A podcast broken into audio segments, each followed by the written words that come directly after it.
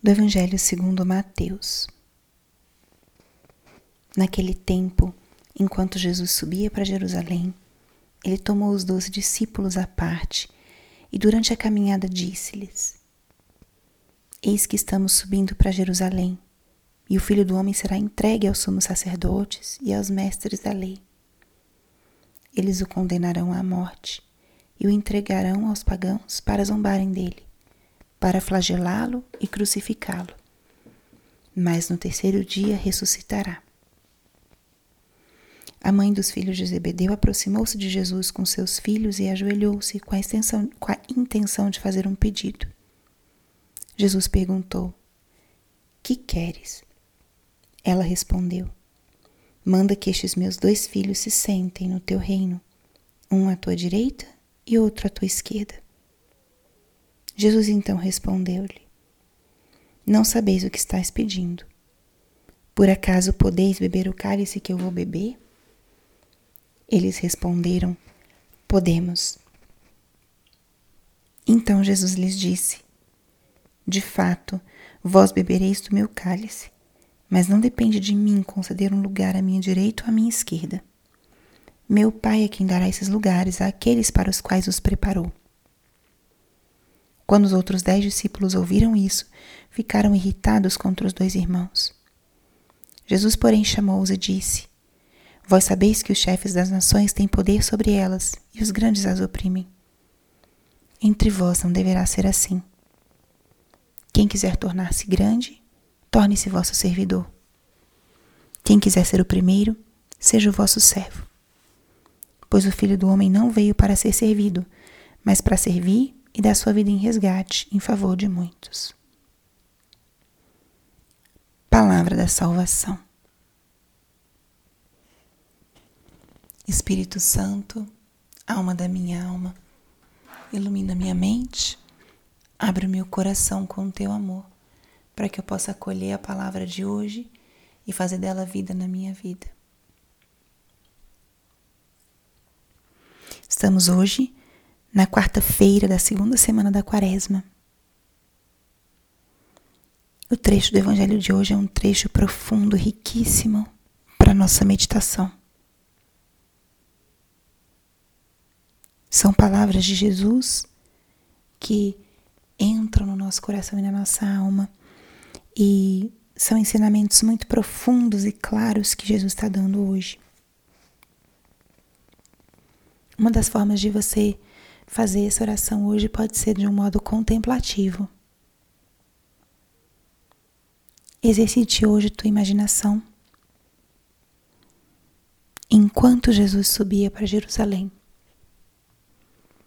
Nessa passagem de hoje, Jesus está caminhando, está a caminho de Jerusalém. Coloque-se então dentro desse grupo de discípulos que caminha atrás de Jesus. E observe que curioso, vocês caminham atrás de Jesus. Nós caminhamos atrás de Jesus. Colocar-nos nessa multidão significa colocar-nos entre o grupo daqueles que seguem a Cristo.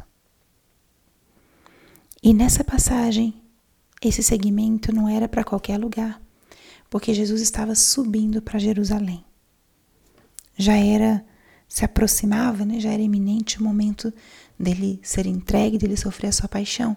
E ele já sabia que isso ia acontecer. Ele está subindo para Jerusalém já havia vivido com seus discípulos por três anos no período da sua vida pública. E ele está nesse caminhar, decidido, enfocado. E certamente seu coração estaria preocupado, angustiado. E o que, que Jesus faz? Durante a caminhada, ele ensina. Que importante é isso. Você está no meio desse grupo, caminhando, e de repente o mestre começa a falar. Como aí os nossos ouvidos ficam abertos, né, atentos, antenados. Nosso Senhor começa a falar. E ele fala exatamente o que ele iria sofrer na sua paixão. Era uma forma dele preparar os seus apóstolos. E mesmo ele falando com tanta franqueza de uma realidade que seria muito difícil, muito dolorosa, muito desconcertante, uma realidade dura que seria da condenação, do sofrimento e da morte de Jesus. Ele falando esse conteúdo, esse contexto, e se aproxima a mãe dos filhos de Zebedeu, a mãe de Tiago e João. Observe como ela se aproxima se ajoelha diante de Jesus para fazer-lhe um pedido. Observe essa mulher ajoelhada, olhando para o Mestre. Jesus, com suavidade e ternura, pergunta: O que queres? E aí vem a resposta, a petição tão contraditória dessa mãe. Pede que os seus dois filhos se sentem um à sua direita e outra à sua esquerda.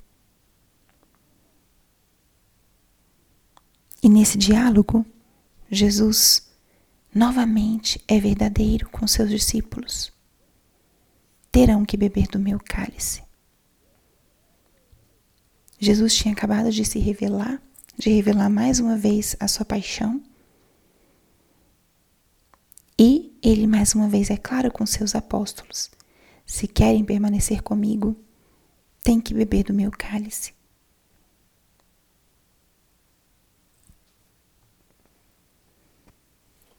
E beber o cálice independente de qualquer recompensa.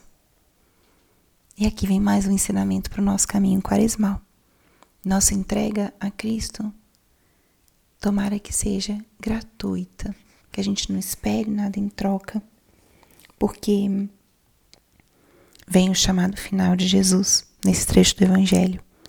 Quem quer ser o primeiro, seja o servo. O filho do homem não veio para ser servido, mas para servir e dar sua vida em resgate em favor de muitos. É uma passagem onde constantemente Jesus está relembrando, explicando para os seus discípulos qual era a sua missão.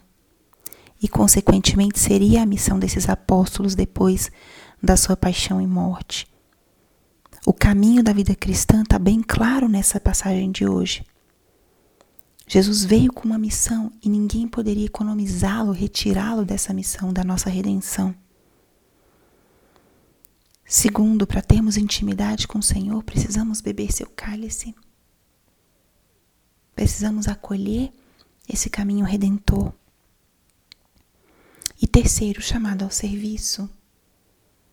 Como cristãos, seguidores de Cristo, somos chamados a ser homens e mulheres de serviço, servir no pequeno, dentro de casa, no trabalho, para depois podermos servir no grande, servir a Deus. Não estamos aqui para sermos servidos, estamos aqui para servir. E servindo, vamos ser um reflexo de Cristo no mundo, porque Ele foi o primeiro servo. Ele é o servo do Senhor. Então, peçamos hoje, nessa manhã, nesse dia de quarta-feira dessa segunda semana da quaresma, a graça de nós acolhermos essa verdade de Cristo, a graça de nós vivermos como Ele viveu, vivermos como servos, de não termos medo de beber o cálice que temos de beber para ganhar uma intimidade maior com nosso Senhor. Renovemos os nossos bons propósitos da quaresma e lembremos que o horizonte é esse. Jesus vai sofrer, mas vai ressuscitar. A última palavra não é a da morte, é a palavra da vida. Glória ao Pai, ao Filho e ao Espírito Santo, como era no princípio, agora e sempre. Amém.